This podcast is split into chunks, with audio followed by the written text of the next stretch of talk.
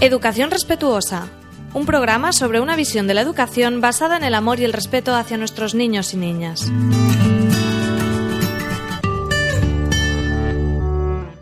Bienvenidos, bienvenidas a Educación Respetuosa, un espacio de aprendizaje sobre crianza, educación y psicología infantil. Yo soy Marta Martínez, mamá y psicóloga infantil, y como cada semanita os traigo un tema para comentaros. El programa de hoy es un poco diferente y me gustaría comentar pues una experiencia que viví hace un par de semanitas en el encuentro de verano de alternativas educativas de 2016, el EVAE que se llama. Ellos lo llaman como que es un encuentro de conferencias y desconferencias donde los participantes tienen la libertad pues de convocar talleres, actividades, charlas, ¿no? Que pueden surgir y aparte de que tienen un programa inicial que por lo menos este año estaba bien completito de gente muy interesante para escuchar. Se hace en Úgena, allí en Toledo, en un, en un recinto de ocio y aunque no pude asistir todos los días, pues la verdad que, que los dos días que estuve eh, estaba muy a gusto, se respiraba mucha calma, muchas ganas de, de la gente de saber, de intercambiar, ¿no? Y mucho buen rollo. Y, y bueno, lo que más me gustó de, de este encuentro pues es darte cuenta de, de, la variedad de casos y de formas que pueden haber en lo que consideramos educación libre, ¿no? Y, cuántas, cuántas, cuántas, cuántas eh, iniciativas nuevas están apareciendo por España, ¿no? A mí me hace, me emociona, me hace sentir muy contenta. La asociación que lo organiza, las jornadas estas, ALE, esta Asociación por la Libre Educación, está enfocada un poco más a dar cobijo a familias que quieren educar en casa. Pero bueno, también al final, después de, este encuentro, pues fui como más consciente, no es que no lo supiera, pero tomé más conciencia de, de, la gran variedad de, realidades, de matices que tiene cada familia que ha decidido tomar esta decisión, ¿no? Durante el encuentro, pues hubo, hubieron muchos ponentes que contaron sus experiencias de vida, de familias, de España y de otros países, ¿no? Y así se podía ver también una realidad un poquito más amplia de lo que es este tema. Algunas pues se consideraban homeschoolers, es decir, pues familias que educan en casa pero que siguen algún tipo de currículum, ¿no? Como que las sensaciones de que hay que ser proactivos, ¿no? Para que el niño o la niña que se queda en casa pues aprenda esas cosas que, que consideramos necesarias para su vida. Y luego, por otro lado, pues están las familias que se consideraban unschoolers. Unschoolers son familias que creen más que el aprendizaje se va a dar de forma natural en, el, en la vida, en el día a día, en la vida cotidiana del niño.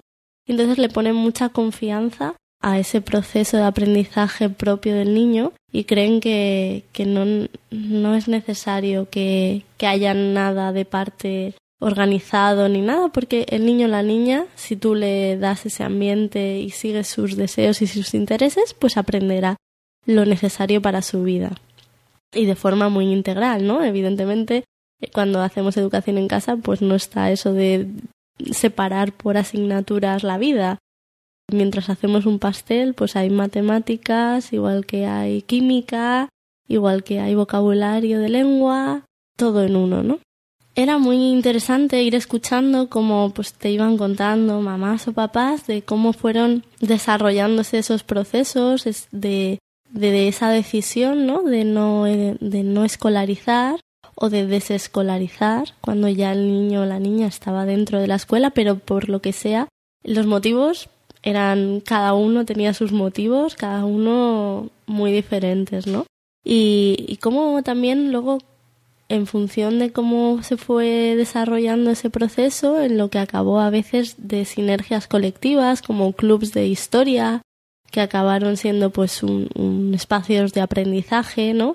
o grupos de crianza compartidas, o espacios de educación libre, miles de historias, ya os digo, y cada una con un desarrollo diferente, ¿no? Pero muy, muy interesantes de conocer para, para las personas que estamos apostando también por otro tipo de educación y, saber que hay más gente y, y, escuchar cómo cada uno va solucionando esas dificultades que a veces se nos plantean. ¿no?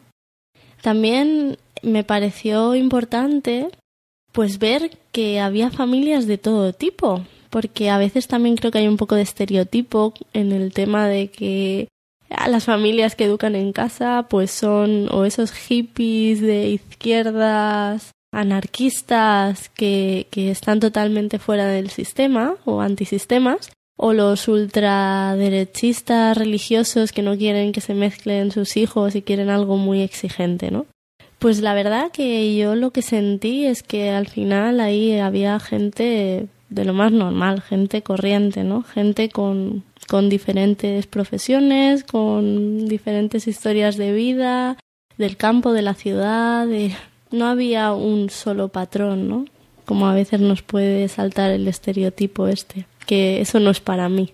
Y bueno, como ya os comento, Mm, una de las cosas que más me gustó pues fue esa sensación de crear red, ¿no? De, de poder compartir, aunque sea de conocer personas que están pasando por el mismo proceso que tú y aunque sea en la distancia, porque evidentemente somos familias a veces que estamos muy muy lejos unas de otras, pero pero poder crear red. Por ejemplo, Ivonne borda que tiene una página que yo la sigo hace tiempo. Estuvo contando su, su proyecto, por ejemplo, de tribu de madres conscientes, que, que me parece muy interesante, porque a veces la crianza vivida en soledad pues es muy costosa, ¿no? Y más cuando la quieres hacer un poco y sales fuera de, de los valores que te están que tienes a tu alrededor, ¿no? Y que te están diciendo así es lo correcto, ¿no? Entonces surgen muchas dudas y muchos miedos y escuchar y compartir experiencias, pues yo creo que, que ayuda un montón.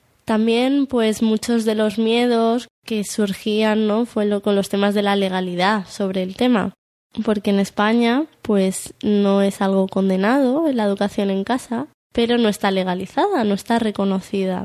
Algunas personas lo consideran como positivo porque Sí que hablaron otras personas de países como Irlanda o países como Francia, donde está reconocido. Y era como, está reconocido, pero todas compartían como una sensación también de que cada vez iba, el control iba siendo más fuerte, las exigencias de exámenes o de, de, control de cómo lo estás haciendo iba siendo cada vez más difícil, ¿no? De justificar esa decisión ante el Estado, ¿no?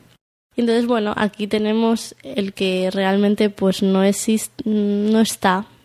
Lo que pasa que la ley sí que hace unos años cambió y ahora pone que es obligatoria la escolarización. Pero claro, luego tenemos la Constitución española, ¿no? Que señala que los padres tenemos el derecho de decidir la educación que queremos para nuestros hijos. Y bueno, ahí pues hay un, un tema de debate muy interesante y, y que bueno, Madalena iría de la asociación estuvo en un par de charlas y, la verdad que, que la llenamos de, de, cuestiones ¿no? sobre el tema. Hubo una charla sobre cómo desescolarizar a ese niño o a esa niña que ya no queremos que esté, cómo la administración pública tiene va a proceder, ¿no? Porque en muchos casos pueden activar esos protocolos de absentismo y puede empezar como una investigación que, que acaba en fiscalía del menor para ver si no había abandono.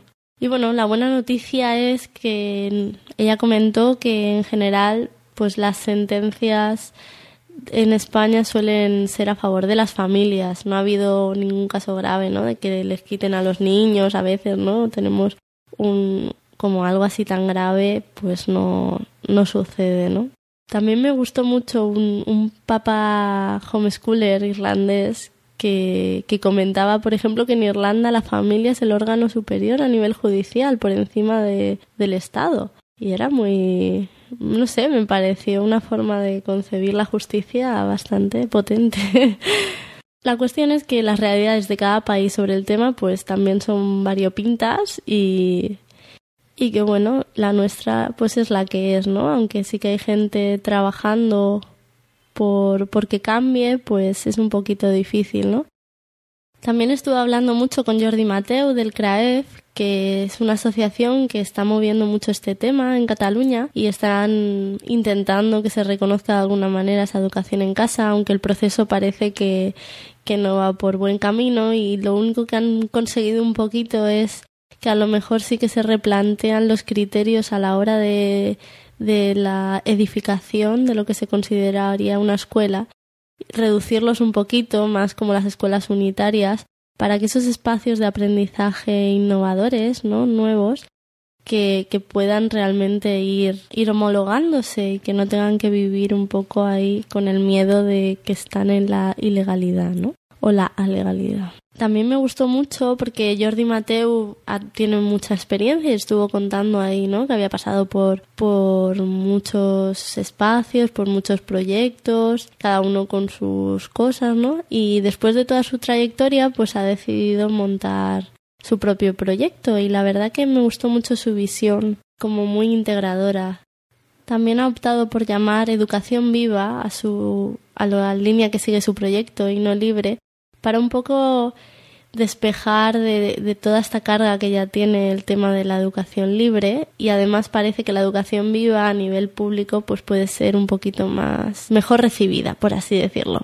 Y me gustó mucho cómo había conseguido integrar muchos puntos de vista de diferentes pedagogías y cómo él expresaba ¿no? que se sentía capaz de utilizar diferentes metodologías según cada circunstancia, según cada niño, según cómo él lo sentía la situación. Apunté una frase de suya que, que, me encantó y con la que ya termino, que dijo, me abro a la complejidad, pero no sigo ninguna metodología, me nutro de todas. Y bueno, yo conecto muchísimo con eso y de ahí que me apetezca mucho que hayan otros educadores, otras mamás, papás, que quieran conocer como muchas cosas. Y de ahí, de todas esas cosas, cada persona va a sacar algo, poder aplicarlo en cada momento y en cada lugar. Cada, es que cada colectivo, yo sé que cada colectivo tiene su propia idiosincrasia y su propio sus propias necesidades y intereses, ¿no? De ahí por eso la, la formación que, que hemos sacado hace poquito y que bueno, aún está el plazo de matriculación. Empezaremos en octubre sobre pedagogías alternativas, donde intento dar pues una visión un poco integral de diferentes metodologías y de ahí la idea sería que al final cada persona que participe acompañarla en ese proceso de, de, crear su propio proyecto, ya sea a nivel personal en casa o a nivel familiar o a nivel educativo, ¿no? A lo mejor en, en un proyecto más profesional. Si os apetece echarle un ojo, pues ya sabéis, en www.educacionrespetuosa.com barra experto podéis ver todo el temario y podéis contactarme y preguntar cualquier duda que os surja. Así que nada, me fui del encuentro cargadita de temas para los próximos programas y muchas cosas que ir contándoos. Os recomiendo si podéis asistir al encuentro el año que viene, solos o en familia, porque también había una cantidad de talleres y propuestas para disfrutar con los peques y había sitio para jugar, piscinita, así que yo igual también el año que viene me planteo irme con, con los míos.